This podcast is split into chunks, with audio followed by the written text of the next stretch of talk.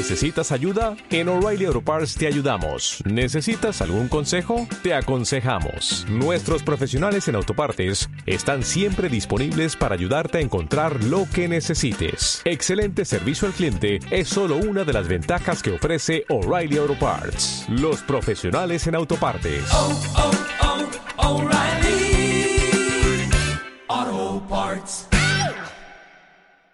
Advertencia. Nuestras opiniones no corresponden a este podcast y son dadas a como son, solo opiniones.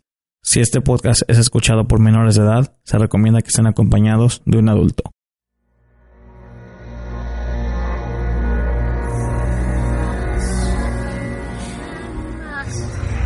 Desde que el hombre existe, se ha enfrentado con hechos sobrenaturales que desafiaban la ley de la vida y la sensibilidad de nuestro conocimiento. Ahora, estamos en el siglo XXI, pero todavía suceden estos eventos y muchos siguen sin explicación. Sean bienvenidos a Entre la Oscuridad, la Oscuridad, Entre la Oscuridad, Entre la Oscuridad.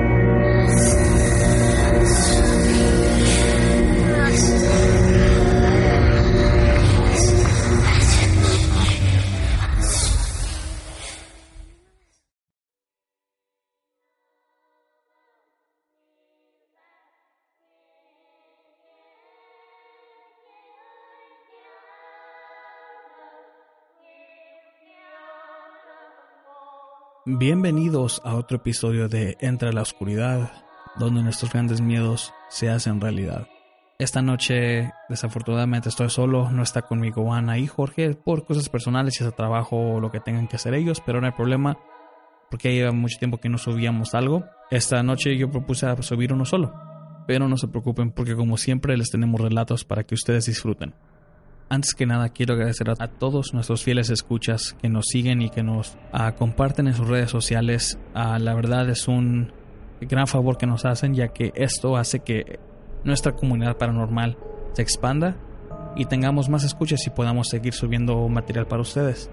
Últimamente no hemos podido subir unos capítulos ya que estamos en meses festivos aquí en Estados Unidos y pues Ah, va a seguir un poco así este mes de diciembre, más, ah, más probable hasta que se acabe, hasta el año que viene.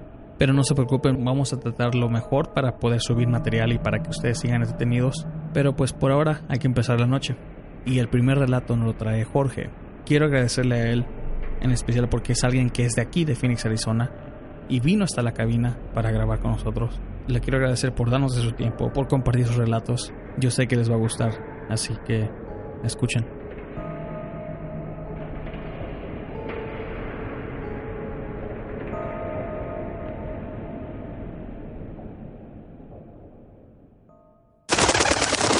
Síganos en nuestras redes sociales, facebook.com diagonal ELO podcast, Instagram y Twitter bajo arroba ELO guion bajo podcast. Y también nos pueden agregar en Snapchat bajo ELO podcast.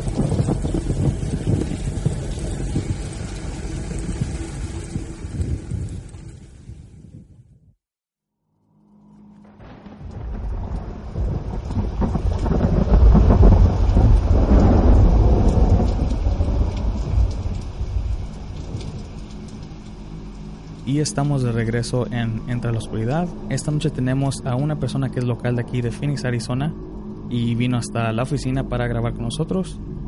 Jorge, la audiencia es tuya y adelante. Buenas tardes, mi nombre es Jorge ah, y pues ah, quiero contarles un poquito de mi vida. En realidad yo soy un agnóstico igual que ustedes. Ah, yo no yo no dudo de la existencia del paranormal pero tampoco puedo afirmar.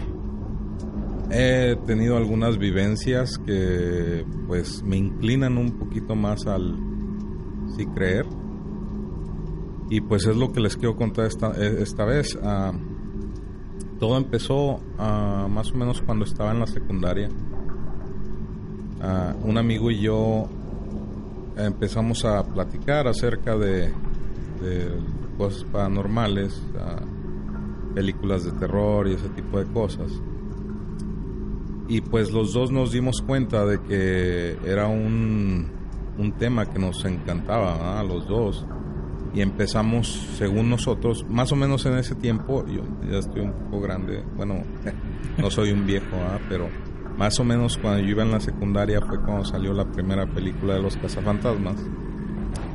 Ok, ah, estoy hablando del 85, por ahí más o menos.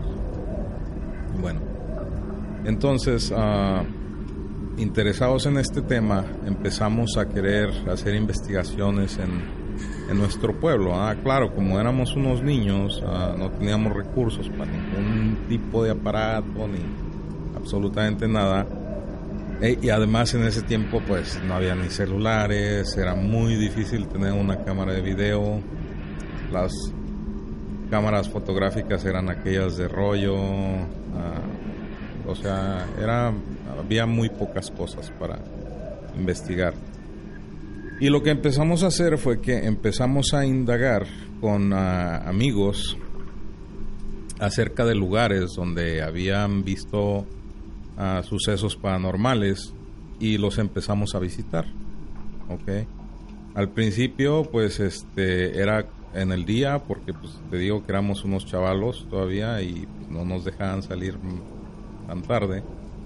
Ya cuando íbamos más o menos en tercero de secundaria, que ya pues empezamos a, hacernos más rebelditos, empezamos a escaparnos de la casa a las 11, 12 de la noche para irnos a meter al panteón. ¿Ok? Y fuimos varias veces, nunca vimos nada, caminamos por el panteón del pueblo ah, y pues no, nunca vimos nada en realidad. Así nos decían, eh, que vimos un, que vieron un duende en la orilla del río. Allí íbamos a, a la orilla del río y, y pues leyendas que decían que si gritaba siete veces cabeza de Anona el duende se aparecía, ¿verdad? Y nos íbamos a la orilla del río a gritar las siete veces cabeza de Anona. Nunca se nos apareció nada, tampoco, nunca vimos nada.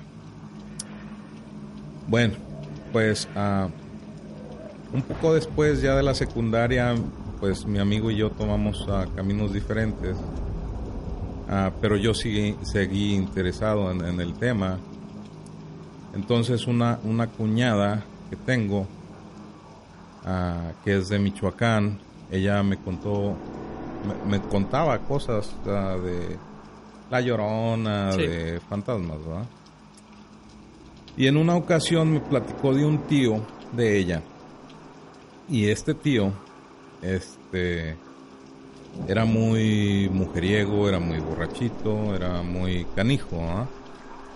Entonces, ah, pues ahí en, en, algún pueblo todavía había, pues este, indígenas, ahí en Michoacán, no sé, no, la verdad, ahorita no me viene a la mente qué, qué, qué, tipo de indígena sea, pero le hicieron un ritual a este señor con el fin de que nadie pudiera hacerle daño, ni matarlo pues en, alguna pelea, ni hacerle ningún daño con brujería, porque también pues en esos lugares se da mucho la brujería. Y me contó que el ritual consistía en comerse el corazón de una víbora. Bueno, algo no me dio muchos detalles porque pues obviamente a ella también se lo contó el tío, o sea, y pues pasó el tiempecito y, y un amigo que tenía anemia le recomendaron que tomara la sangre de una iguana y en, en el momento que estaban matando la iguana, yo me, yo me acordé del ritual del tío de mi cuñada y dije, ah, pues me voy a comer el corazón. Y sí, pues le pedí al muchacho que mató la iguana que me diera el corazón en la mano y me lo comí. Entonces, pues yo ya me sentí más así como de que eh, pues nada me va a pasar y nadie me puede embrujar y nadie me puede hacer nada. Y pues ah, obviamente yo me seguí metiendo a lugares y nunca pude ver nada. Hasta un día que eh, estaba visitando a un amigo en un, y su casa tenía la fama de que se aparecía un señor ahí. Pero yo había estado en esa casa cientos de veces y nunca había visto nada. Y todos los miembros de su familia me decían que veían a este señor, que era un señor que caminaba por, por la orilla de la casa y que usaba un sombrero, entonces incluso lo bautizamos como el sombrerudo, Y que el sombrerudo y que el sombrerudo, bueno, pues un día llegué a la casa de mi amigo y él no estaba. Llevaba yo muy buena relación con toda su familia, con sus hermanas, con su mamá, su papá. Y ese día su mamá me invitó a, a pasar y nos sentamos en el comedor. Yo me senté en la cabecera de la mesa, tenía una puerta a mis espaldas y era pues un cuarto, así como en el que estamos ahorita. Bueno, es un cuarto donde está una mesa y en la esquina, atrás de mí, había un esquinero. Entonces la señora se sentó al lado mío y tenía una tele pequeñita en la, en la mesa donde estaba viendo su novela. Y ella estaba viendo la televisión y estábamos platicando al mismo tiempo cuando, cuando de repente yo sentí que alguien entró, pero yo estaba de espaldas a la puerta.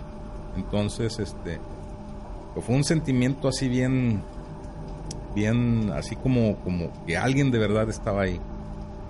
Y entonces, este, como yo no, ya no escuché nada de repente, yo volteé y cuando volteé no vi nada. Entonces cuando me enderezo y veo a la señora, la señora estaba completamente pálida, con unos ojotes bien pelones, y, y, me dijo, ¿ah? me dijo luego, luego, me dijo, ¿tú también lo viste? Y la verdad es que yo no había visto nada, o sea, yo simplemente lo sentí, ah. pero a mí en ese momento me dio así como miedito, pero yo todavía quise ver qué era lo que ella había visto. ¿ah? Entonces le dije, ¿ver qué? Y ella me dijo, el sombrerudo se acaba de meter en el esquinero. Entonces, ya cuando me estaba diciendo, cuando mencionó el sombrerudo, yo ya me estaba levantando de la silla y ella también y nos fuimos al patio porque nada más estábamos ella y yo en la casa. El señor había salido, sus hermanas creo que se habían ido con el señor y mi amigo andaba por allá en ya, no sé Bueno, pues ahí empecé a creer un poquito más. Ah, les, recuerdo que pues yo me considero agnóstico.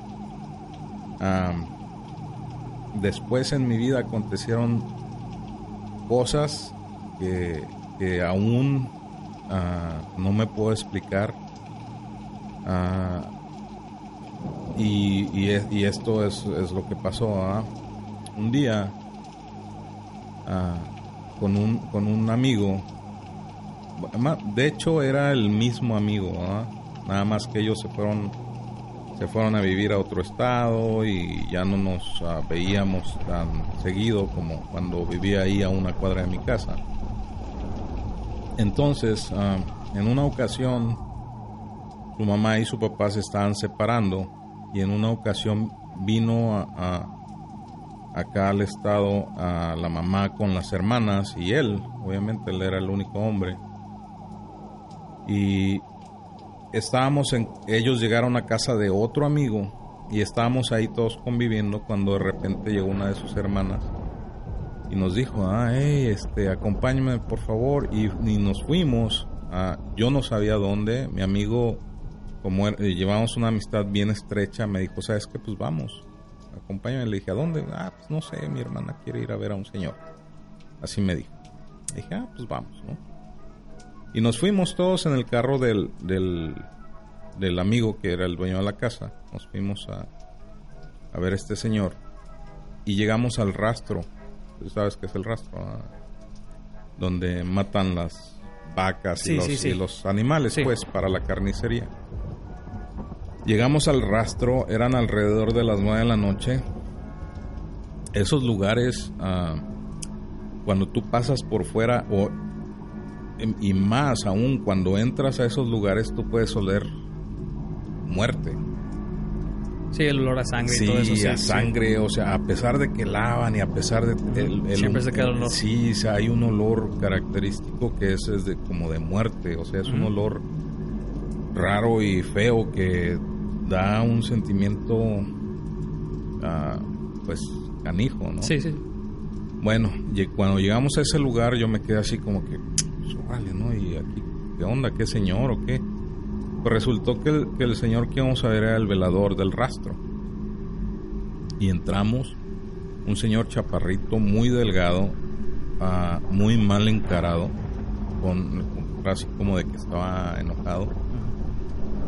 Y la hermana de mi amigo pues le, le tendió, le, le, le, dio una bolsa que llevaba ella y el señor empezó a sacar. Lo que yo vi que sacó de la bolsa fue un kilo de arroz, un kilo de frijol y unas veladoras. No sé el color porque estaban envueltas en periódico, pero pues, yo sé que son veladoras. Ah. Y algunas otras cosillas, a aceites, una botella de aceite más bien y no sé, otras cosas que vi que no alcancé a ver bien porque la luz era un foquito muy tenue y una televisión que tenía prendida el señor en ese cuartito donde estaba. Y entonces el señor se me quedó viendo feo y no hablaba el señor y me estaba nada más ah, mirando a mí. Y entonces mi amigo le dijo, ¿sabe qué? Él es como mi hermano, usted puede hablar lo que sea delante de él. Y el Señor le dijo, ¿está seguro? Le dijo, sí, ok, a tu criterio. Y entonces el Señor ah, le empezó a decir que su papá iba a tener un problema muy feo, que tenía que hablarle por teléfono porque su papá se había quedado en el otro estado donde, donde se habían movido ellos iba a tener un problema muy feo que la señora con la que vivía, porque te digo que como se estaban separando los papás era porque el señor andaba con otra señora. Entonces les, le empezó a decir que la señora lo tenía bien amarrado, que lo tenía bien embrujado y que iba a ser algo bien duro a quitarle ese, ese amarre al señor, ¿verdad? Pero que él lo iba, que lo iba a hacer. Entonces, bueno, ahí más o menos eso fue lo que entendí ese día. Yo la verdad no quise poner mucha atención porque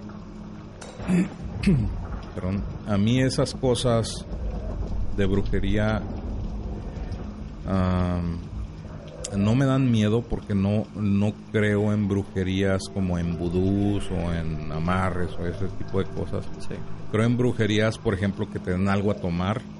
Ahí sí lo creo, te den alguna droga o algo. Algo que tienes que consumir. Sí, sí, sí, ahí sí, sí, sí lo creo un poquito más, pero pues no sé, o sea, prefiero mantenerme un poquito al margen de esas cosas, ¿no? Porque se me hacen peligrosas.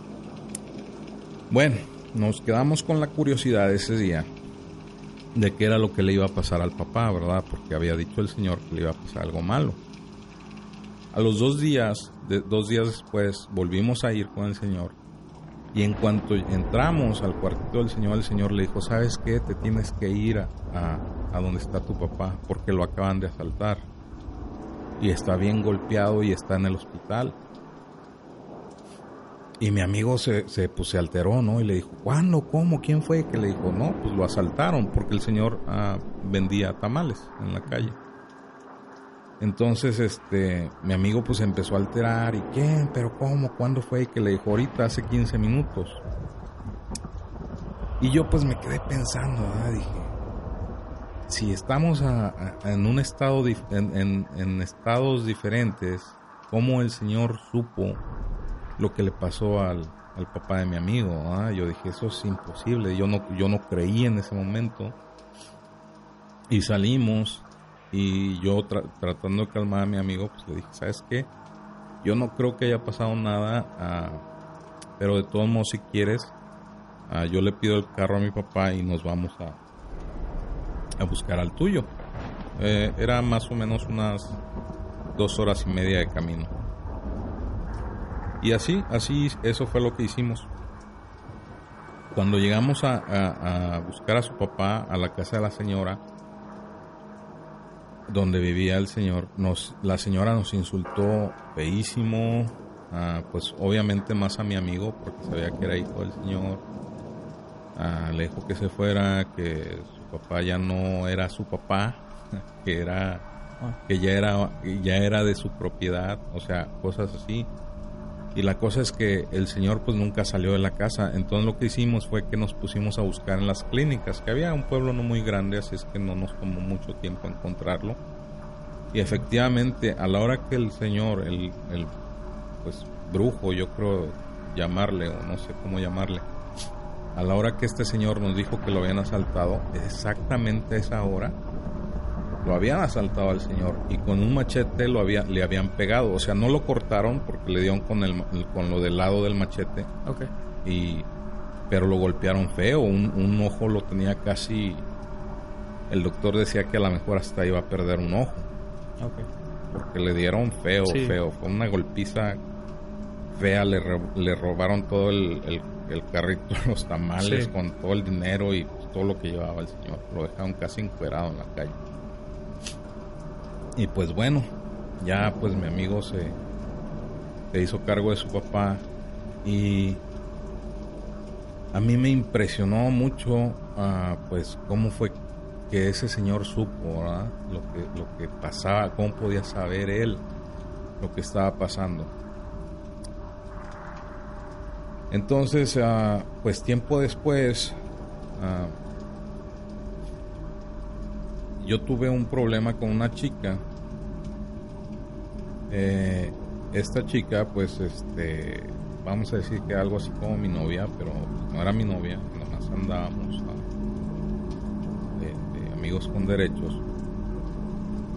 Y esta chica se embarazó. Bueno es un decir ¿no? Nos embarazamos o como le quieran decir, bueno. Entonces, yo no sé por qué a mí se me ocurrió ir a ver a este señor, ¿verdad? Como el señor ya me había visto varias veces, ya me conocía, sabía mi nombre, yo sabía el de él, pues ese día yo llegué con este señor y le dije, ¿sabe qué? Quiero hablar con usted. Y me dijo, ya sé a qué vienes. Ya sé qué es lo que me quieres preguntar. Y le dije, ok. ah,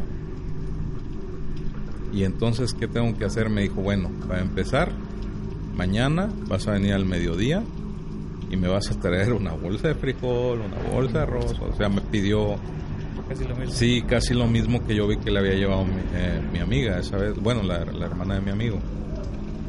Ya, el otro día fui al mediodía, le llevé las cosas que me pidió. Y así, sin más ni más, me dijo el señor, ¿sabes qué? Cásate. Yo le dije, pero ¿por qué? Yo no me quiero casar, ella no es ni siquiera mi novia. Y me dijo, mira, el niño va a nacer, va a ser un varón, ah, y no va a haber modo de que tú lo evites. Así es que lo que te conviene es casarte con ella y evitarte problemas. Pero en ese tiempo ah, yo tenía más o menos 22 años, algo así. Era un tiempo, fue un tiempo para mí en el que eh, pues yo era muy popular en mi escuela, muchas chicas querían andar conmigo, tenía un pegue increíble. O sea, yo para mí casarme iba a ser pues Imposible. sí, iba a ser así como que el fin de mi vida, ¿no? De, de, de, de- de player, o no Sí, sé. sí. Y este, entonces, este, pues dije que no y empecé a hablar con esta chica y le dije que pues no se valía, que, me estaba jugando chueco porque pues se suponía que ella se estaba cuidando, yo me cuidaba también. Esa vez pues me agarró medio borrachín y pues pasó y, y yo no me cuidé, pero pues me confié porque se suponía que ella se estaba cuidando. Después, con el tiempo, ella me dijo, ¿sabes qué? Pues no, no me cuidé y pues tengo, tengo un mes de, retraso. Ah, fuimos, le pregunté si quería ir con un doctor, me dijo que sí, fuimos con el doctor. El doctor me dijo, ¿sabes qué? Ella no tiene un mes de retraso, ella tiene tres meses. O no, cuatro meses, algo así, porque me dijo, ya no puedo hacer nada. Aún así, yo fui a hablar con una de mis hermanas, que, que es, eh, su esposo es doctor. Mi cuñado me dijo, sabes que no hay problema, este, lo único que necesito es que ella se quede internada una noche para vigilarla, que todo esté bien, que no le vaya a pasar nada. Pero sí se puede hacer.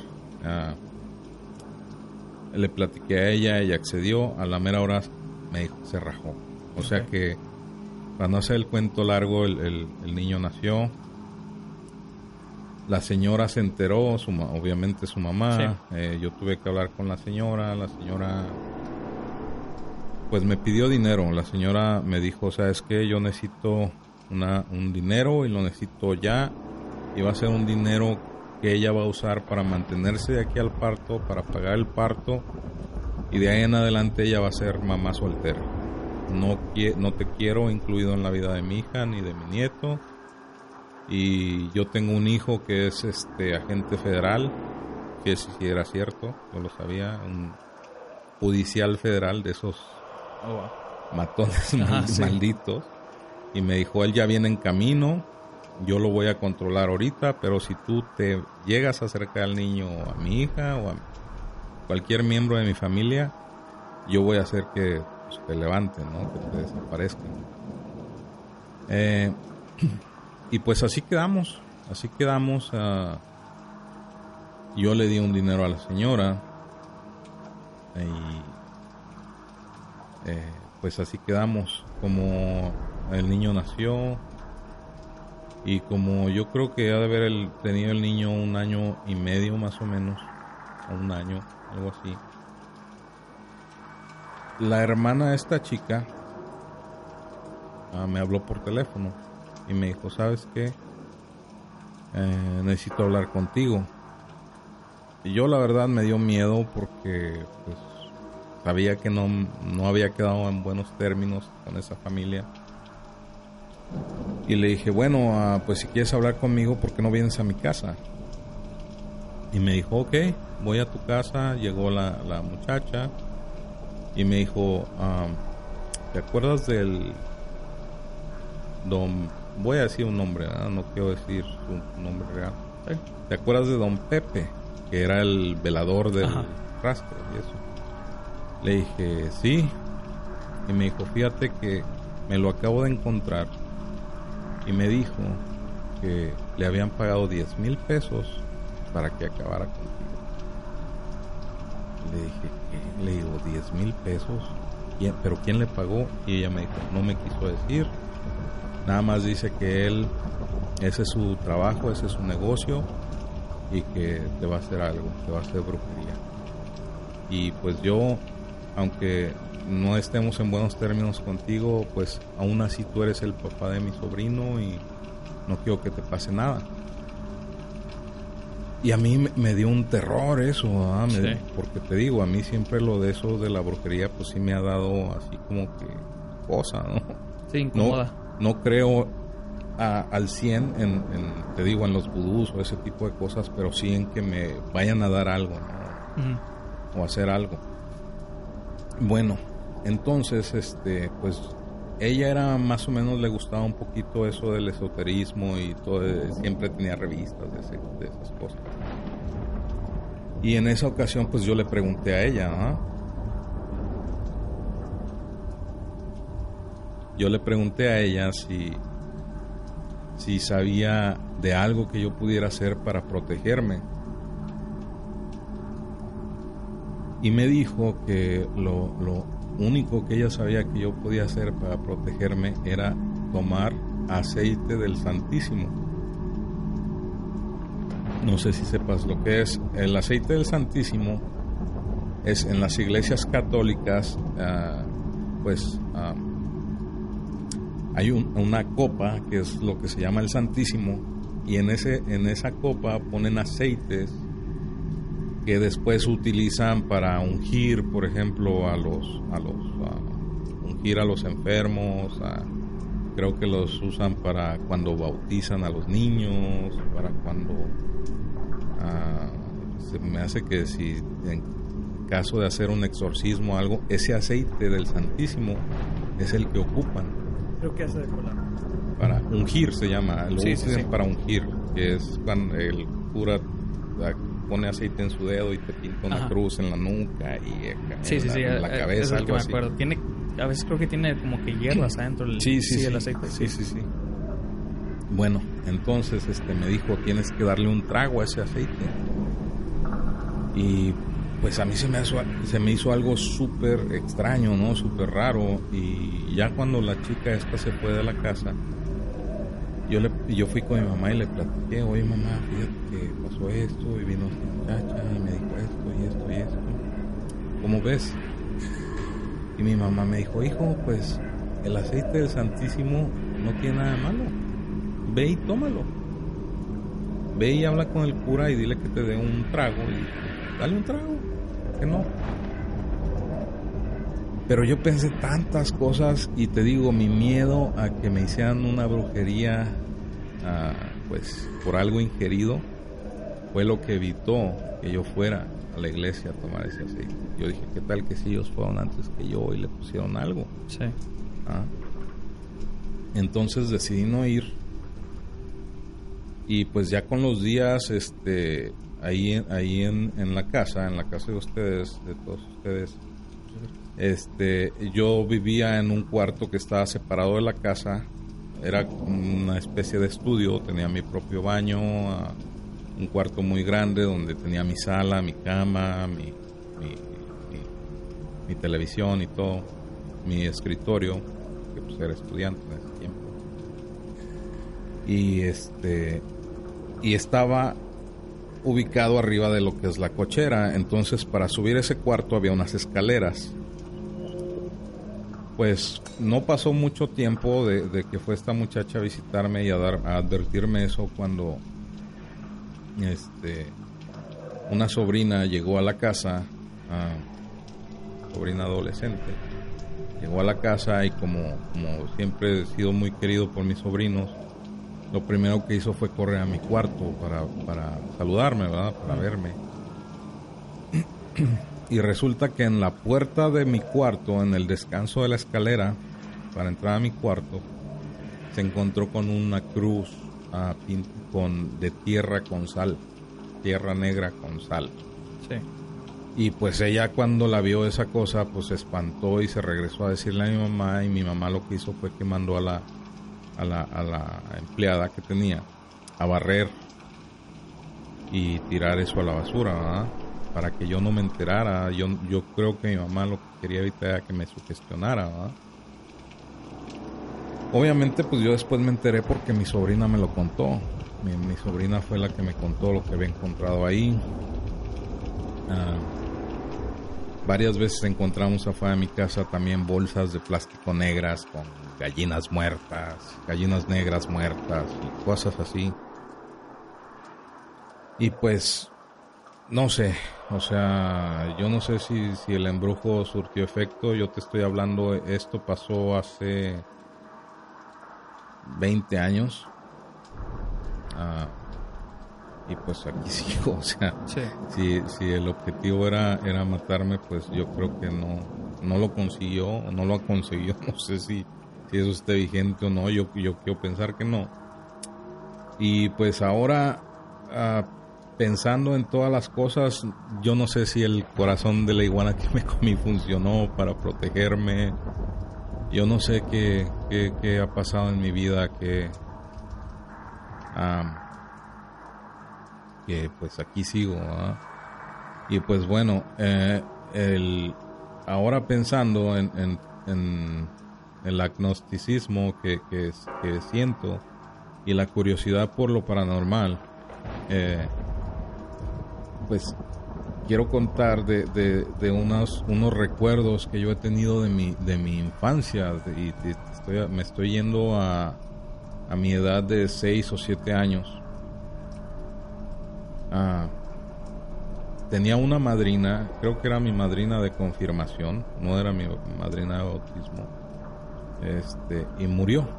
Murió y yo tenía 6 o 7 años, algo así.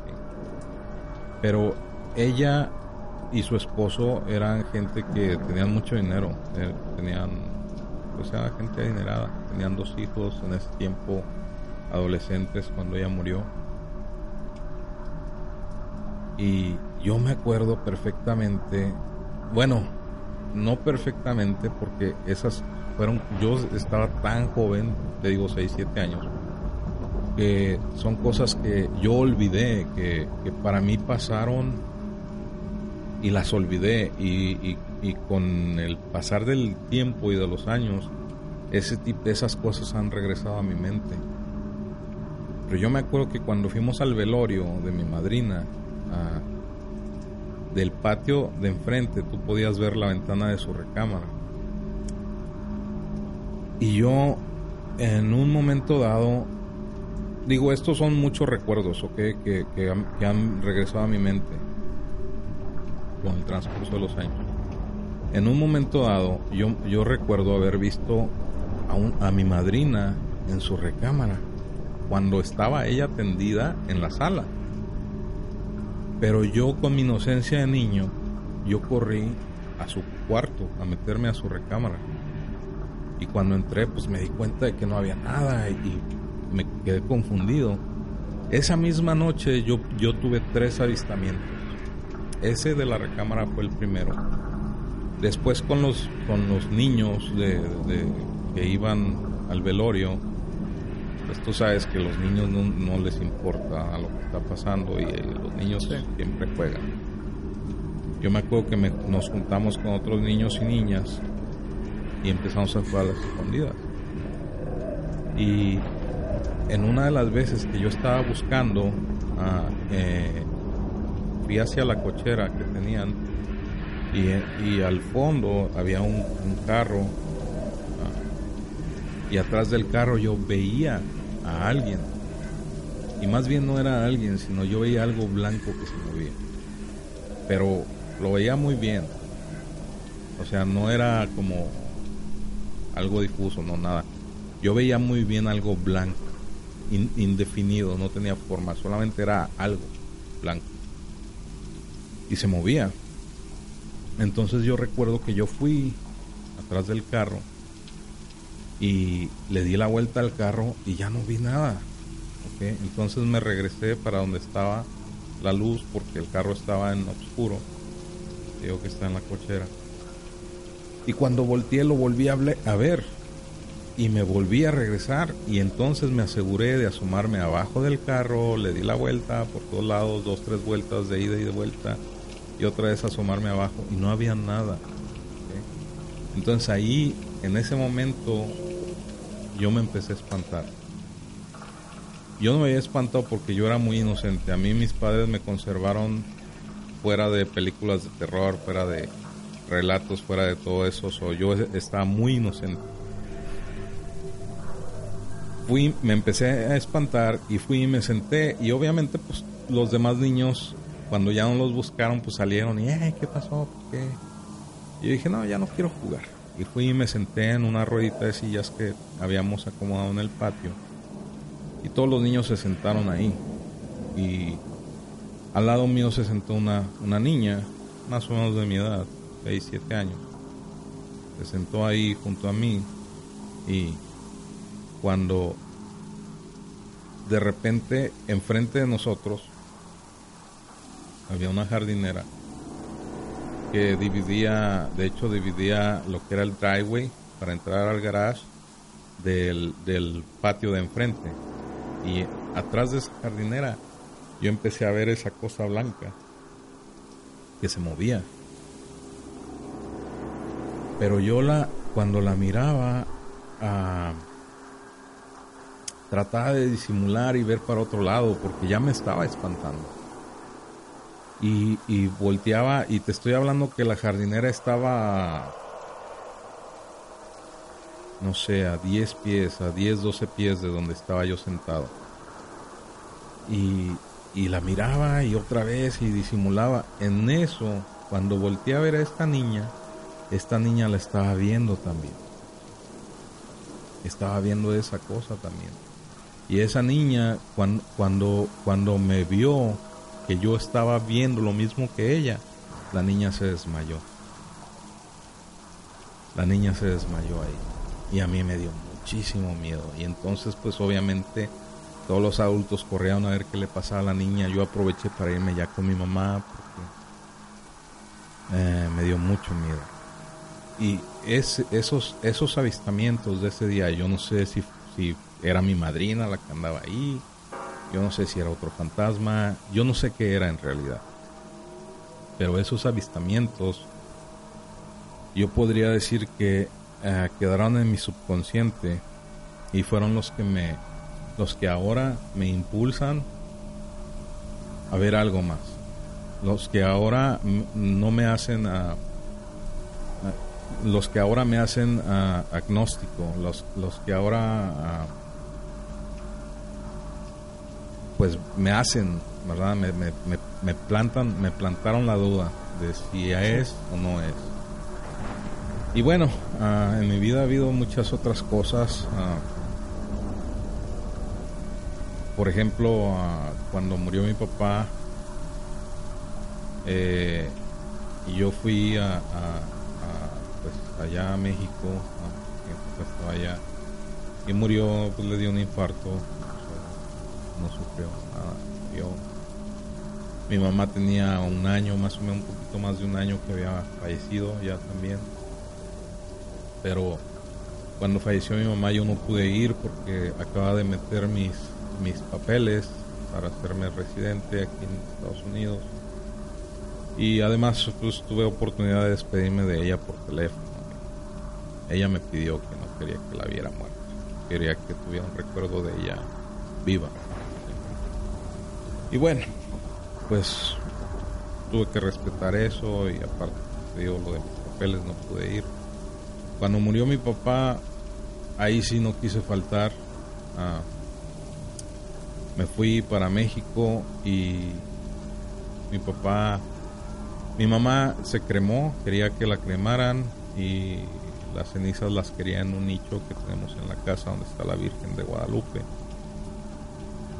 Y mi papá quería estar ahí también. Entonces, ya después de que cremamos a mi papá y lo pusimos ahí junto a mi mamá, y estábamos desayunando mi papá me dejó a casa. yo soy el más chico de ocho hermanos. Y ese día desayunando yo me senté en el lugar donde siempre se sentaba mi papá, que pues, era la cabecera de la mesa. Y estando sentado ahí estaba mi cuñado y mi sobrino, mi hermana, y estaba la mesa llena.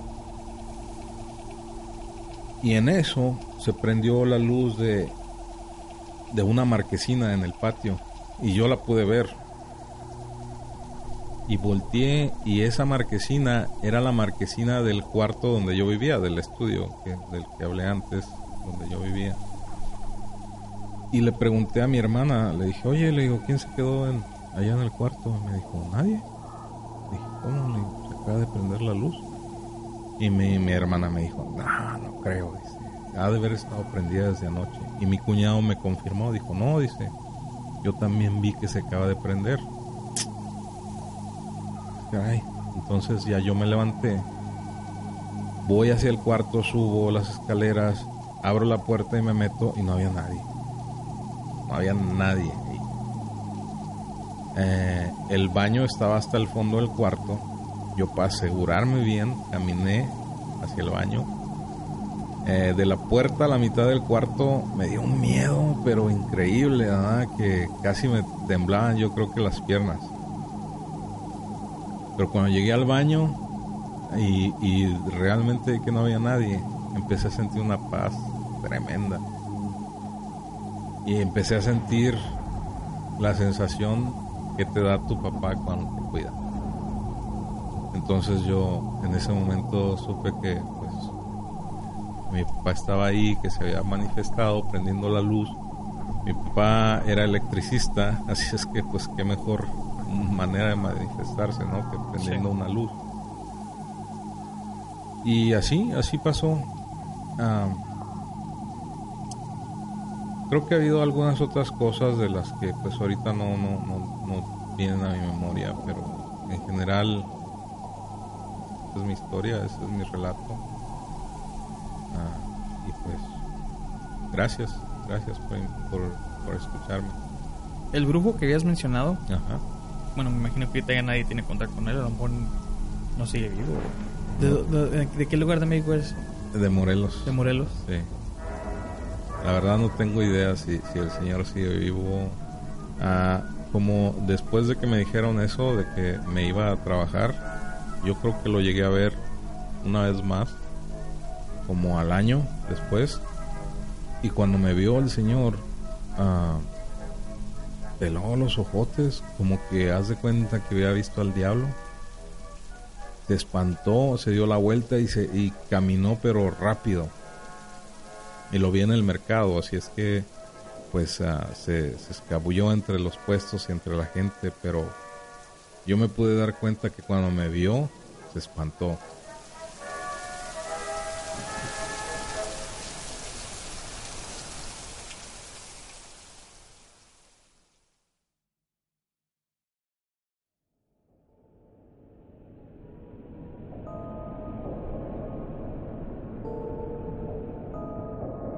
Creó un grupo en Facebook que está afiliado con nosotros que se llama Entre la Oscuridad Comunidad Local. Esto es para toda la gente que esté localizada aquí en Phoenix, Arizona. Si alguno de ustedes quiera participar, ya sea si quieren venir en persona a escuchar cómo este podcast sucede, o escuchar los relatos en vivo, o solo ver cómo qué es lo que pasa detrás de todo de cada episodio, les sugiero que sean parte de ese grupo vamos a, poner cada vez que vamos a grabar por si a alguien les gustaría venir como invitados o si quieren compartir sus experiencias en persona están a todo derecho. Para eso se hizo la comunidad es algo que Ana había platicado yo le dije que se me hacía una idea genial y pues ella creó el grupo. Lo van a encontrar bajo nuestra página en Facebook ahí va a estar también el grupo de comunidad local. Como dije es para la gente que está aquí en Phoenix Arizona. Les agradecería bastante si la pudieran compartir también. Y el próximo relato nos lo manda Valentina de Querétaro. Un relato que me encantó bastante. Escuchen.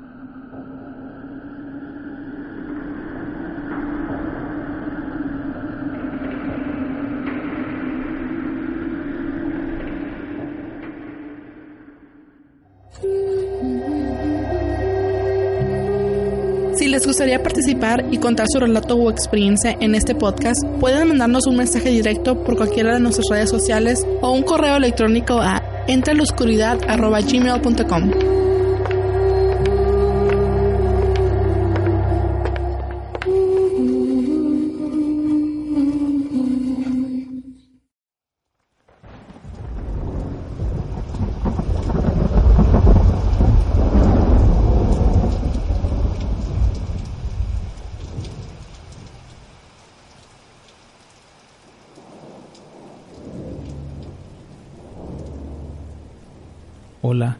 buenas noches comunidad.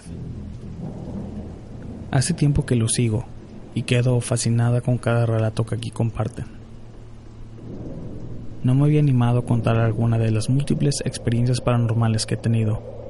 No sé si decir que he tenido el don de vivirlas, pero bueno, voy a empezar con mi primera experiencia. Yo era catequista en alguna etapa de mi vida, en la que la religión católica ocupaba una parte importante en mi vida. Y ya saben, buscaba alguna manera de servir a Dios. Estaba encargada de un grupo de pequeños que iban de unos 6 a 8 años de edad. El lugar donde nos encontrábamos cada sábado era al lado de la sacristía, esa que era utilizada por un famoso sacerdote de Querétaro, que tiene un gran poder de exorcismo. De hecho, uno de los más buscados para esta actividad y del cual debo decir que siento mucha admiración porque he sabido mucho acerca de su trabajo. Pero bueno, volviendo a la historia, siempre trabajaba con mis niños, al lado del lugar antes mencionado, cuando un buen día comencé a escuchar unos ruidos extraños, gritos y arañazos. Las puertas se movían y algo en el fondo que parecía ser el sacerdote en una disputa con algo que no puedo describir pero que era muy fuerte y muy escalofriante. Los niños comenzaron a ponerse inquietos y yo no podía explicarles eso que estaba dividiendo tan solo una puerta y una pared entre lo real y tranquilo a lo atroz y terrorífico. Así que como pude lo saqué de allí, yo con las piernas temblando, el temor de que en cualquier momento esa puerta podía abrirse y ver lo peor. Así que el tiempo pasó lento y lo quise olvidar. Pero desde esos días mi vida cambió. Fue cuando me di cuenta que no solo podría percibir cosas de los vivos, sino que podría ser algo más que Dios me daría oportunidad de conocer.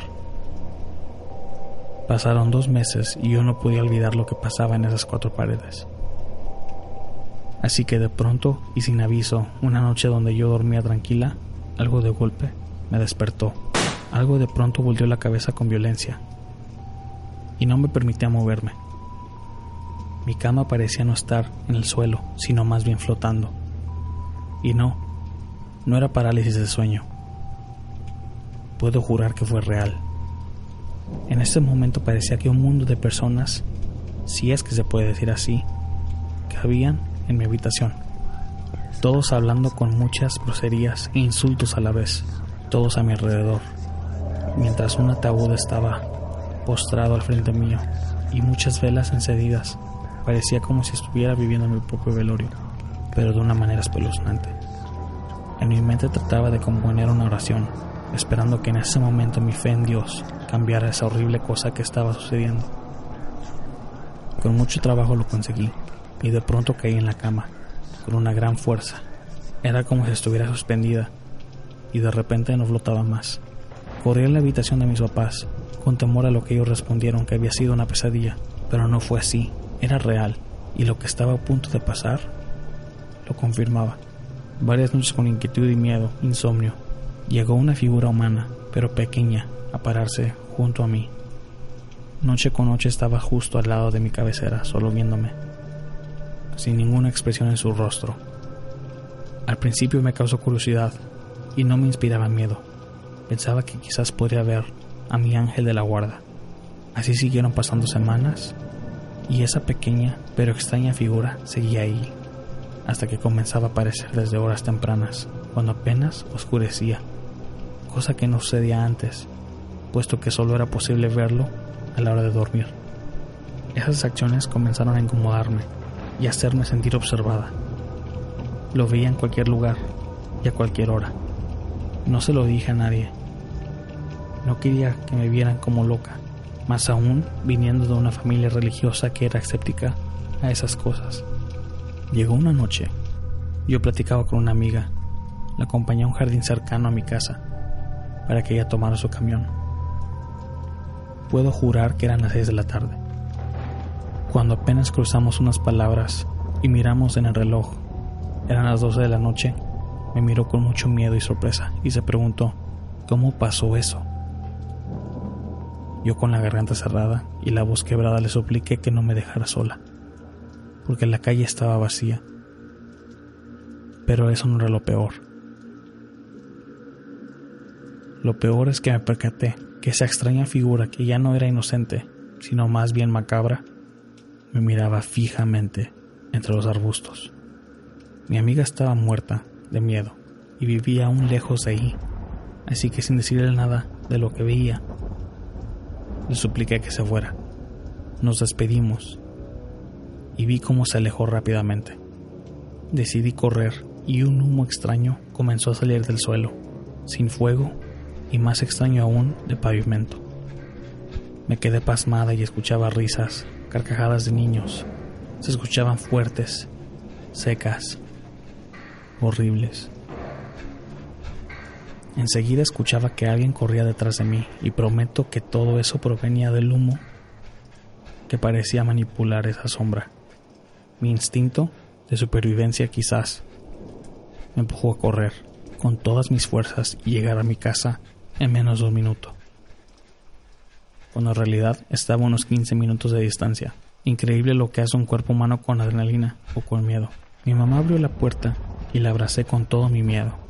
Me miró pálida y débil. Me preguntó qué me había pasado y le conté todo lo que había pasado desde el primer día. Me dijo que por qué esperé a que pasara eso, que podía confiar en ellos. Pero en la mente todo lo que había pasado sonaba descabellado si se lo contaba a otra persona. Yo no lo hubiera creído. Al día siguiente, mi mamá me llevó con ese padre exorcista. Comenzamos con la confesión. Me hizo unas preguntas y me hizo una oración en latín. En ese momento toda la carga que sentía en los hombros y espalda desaparecieron. Enseguida lloré como nunca y me sentí libre. Jamás volví a ver a ese ente. Gracias a Dios, solo me quedo con la pregunta que me hizo el sacerdote. ¿Alguna vez le hablaste a ese ser? No, respondí. Qué bueno, porque si hubieras tenido comunicación con él, jamás hubiera ido de ti. Nunca se hubiera desprendido. Gracias por leerme. Saludos.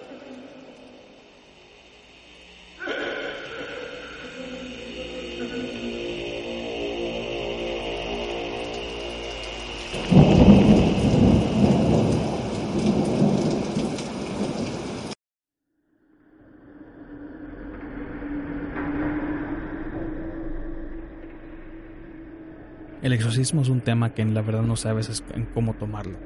Por la manera de que han ocurrido muchos casos donde la persona está mal mentalmente y lo confunden con una posesión.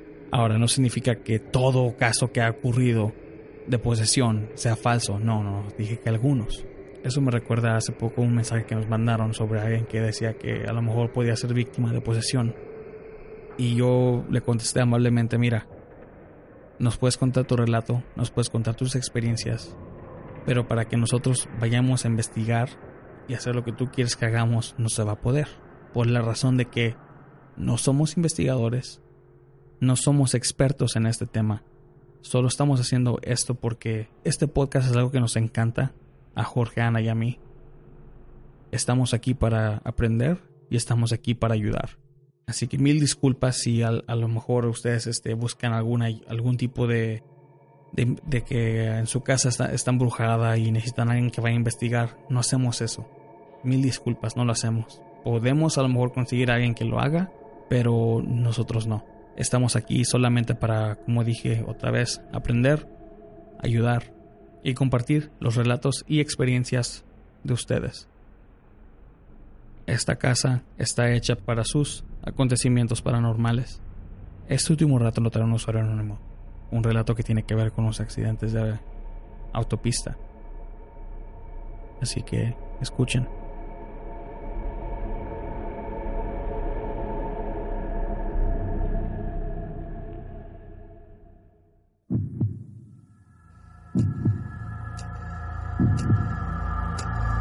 Si les gustaría patrocinarnos, pueden aportar a este proyecto en nuestra página de patreon.com diagonal ELO podcast.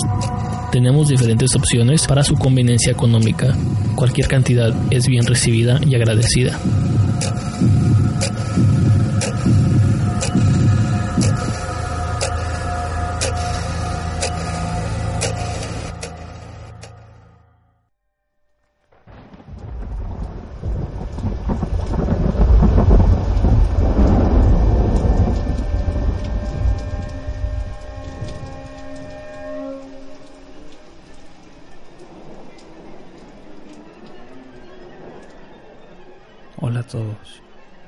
Quisiera permanecer anónimo, pero aún así espero que esto no sea un problema con relato. Un fin de semana por eso del año 2007. Mi novia en ese entonces me marcó por celular para decirme que iría a Querétaro con sus papás y su familia. En este caso, su abuela y una prima. Yo como siempre acepté y fuimos Íbamos en una camioneta morada. Mi novia y yo íbamos atrás, como cualquier pareja enamorada. Al lado nuestro iba la prima de mi novia. En medio iba la abuela con una tía de mi novia y su novio de la tía. En el frente iba el padre de mi novia y su mamá.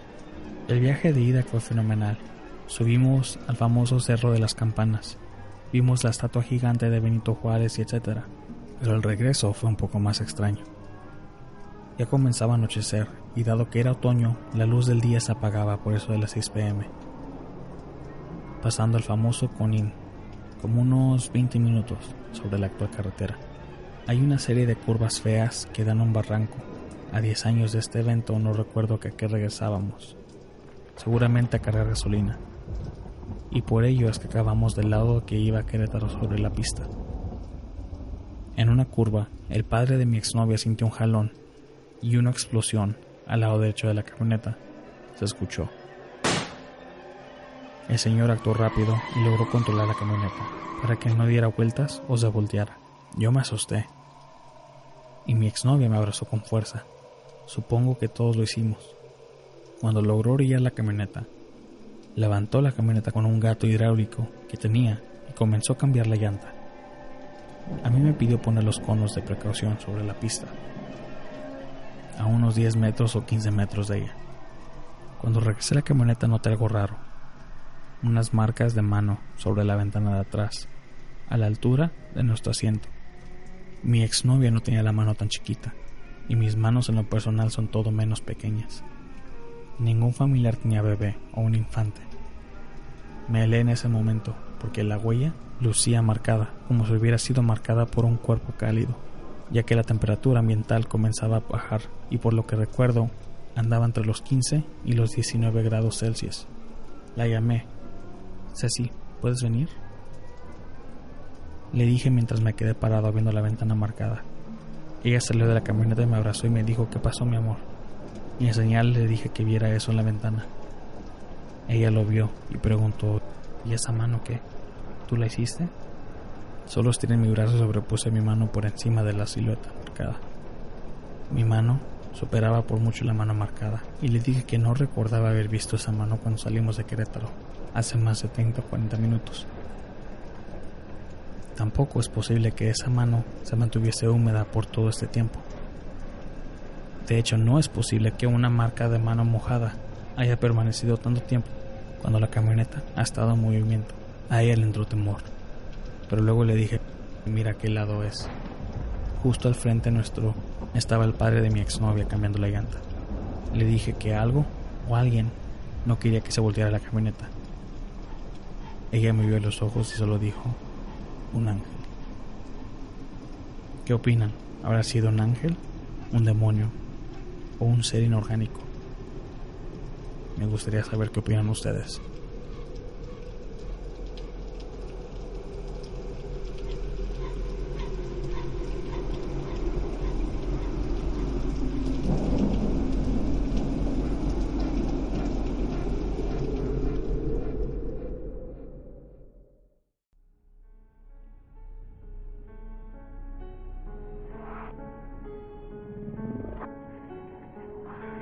Sé si fue un ángel, no sé si fue un demonio, no sé si fue otro tipo de ser. Pero la evidencia está de que tuvo unas manos en, la ventana de atrás, que enseña que alguien o algo pudo haber detenido a este automóvil de voltearse. Pero es algo muy impresionante cuando estás a punto de tener un accidente muy horrible, como en este caso, pero no sucedió y la única evidencia que tienes son unas manos que se quedaron marcadas en el automóvil. Y bueno, vamos a la sección de los saludos. Por Facebook le mandamos saludos a Gloria González, muchos saludos Gloria, a Rigo, Bloomer, Luis Sosa, Belizardo Vega, José Baez, Adam Smith, Kiara Muet y Mauricio Aguilar. En los comentarios nos manda Adam Smith. Hola a todos, recién les di like en Facebook, pero los descargo en iTunes desde los inicios. Saludos a todos, me gusta mucho su podcast. Muchas gracias, la verdad, uh, nos agradece y nos hace sentir muy feliz de que te tomas de tu tiempo para descargar nuestro podcast y nos haces parte de tu día. Rocío Pérez dice saludos para todos los que escuchan Entre la Oscuridad. Muchos saludos a todos ustedes, los queremos. Y por Twitter le mandamos saludos a Darío, que nos pide saludos y nos dice ya se tardaron. Lo sé, amigo, lo sentimos. Este, son tiempos festivos y la verdad no, no, no, hemos tenido mucho tiempo de grabar. Pero aún así, muchos saludos a Darío, ya que él es un fiel escucha. Y como lo he prometido antes, en cada podcast, aunque él no pida saludos, lo vamos a saludar. Uh, Giovanni Narciso dice, yo quiero un saludo desde Utah, Estados Unidos. Muchos, wow, me sorprende, me sorprende mucho cuando tenemos escuchas aquí en Estados Unidos porque la, la mayoría están fuera de los Estados Unidos. A Giovanni Narciso. También le queremos mandar saludos a José Murillo Walker y a Toño que dice uno para mí. Saludos, muchos saludos Toño. Y por último, por Instagram le queremos mandar saludos a Sofía Rodríguez, a Edgar, a D31 y a Tony Soria. Muchas gracias a ustedes tres por pedirnos saludos por Instagram. Y vamos a acabar esta noche. Espero que estos relatos les hayan gustado a ustedes. Ya saben, quiero recordarles que si ustedes quieren compartir su acontecimiento personal que esté relacionado en lo paranormal, mándenos un mensaje directo, ya sea por Facebook, Instagram o Twitter. Les prometo que les vamos a contestar en minutos. O sea, es algo de que siempre estamos al pendiente. Pueden también mandarnos un correo electrónico a entrelaoscuridad.gmail.com. Vamos a hacer esta comunidad más grande. Vamos a expandirnos. Vamos a agarrar más gente que participe. Hay muchos relatos que yo sé que todos ustedes tienen. Aquí está este podcast, su casa de ustedes para compartirlo. Esta noche estuvo con ustedes su gran amigo Juan. Tengan una muy buena noche.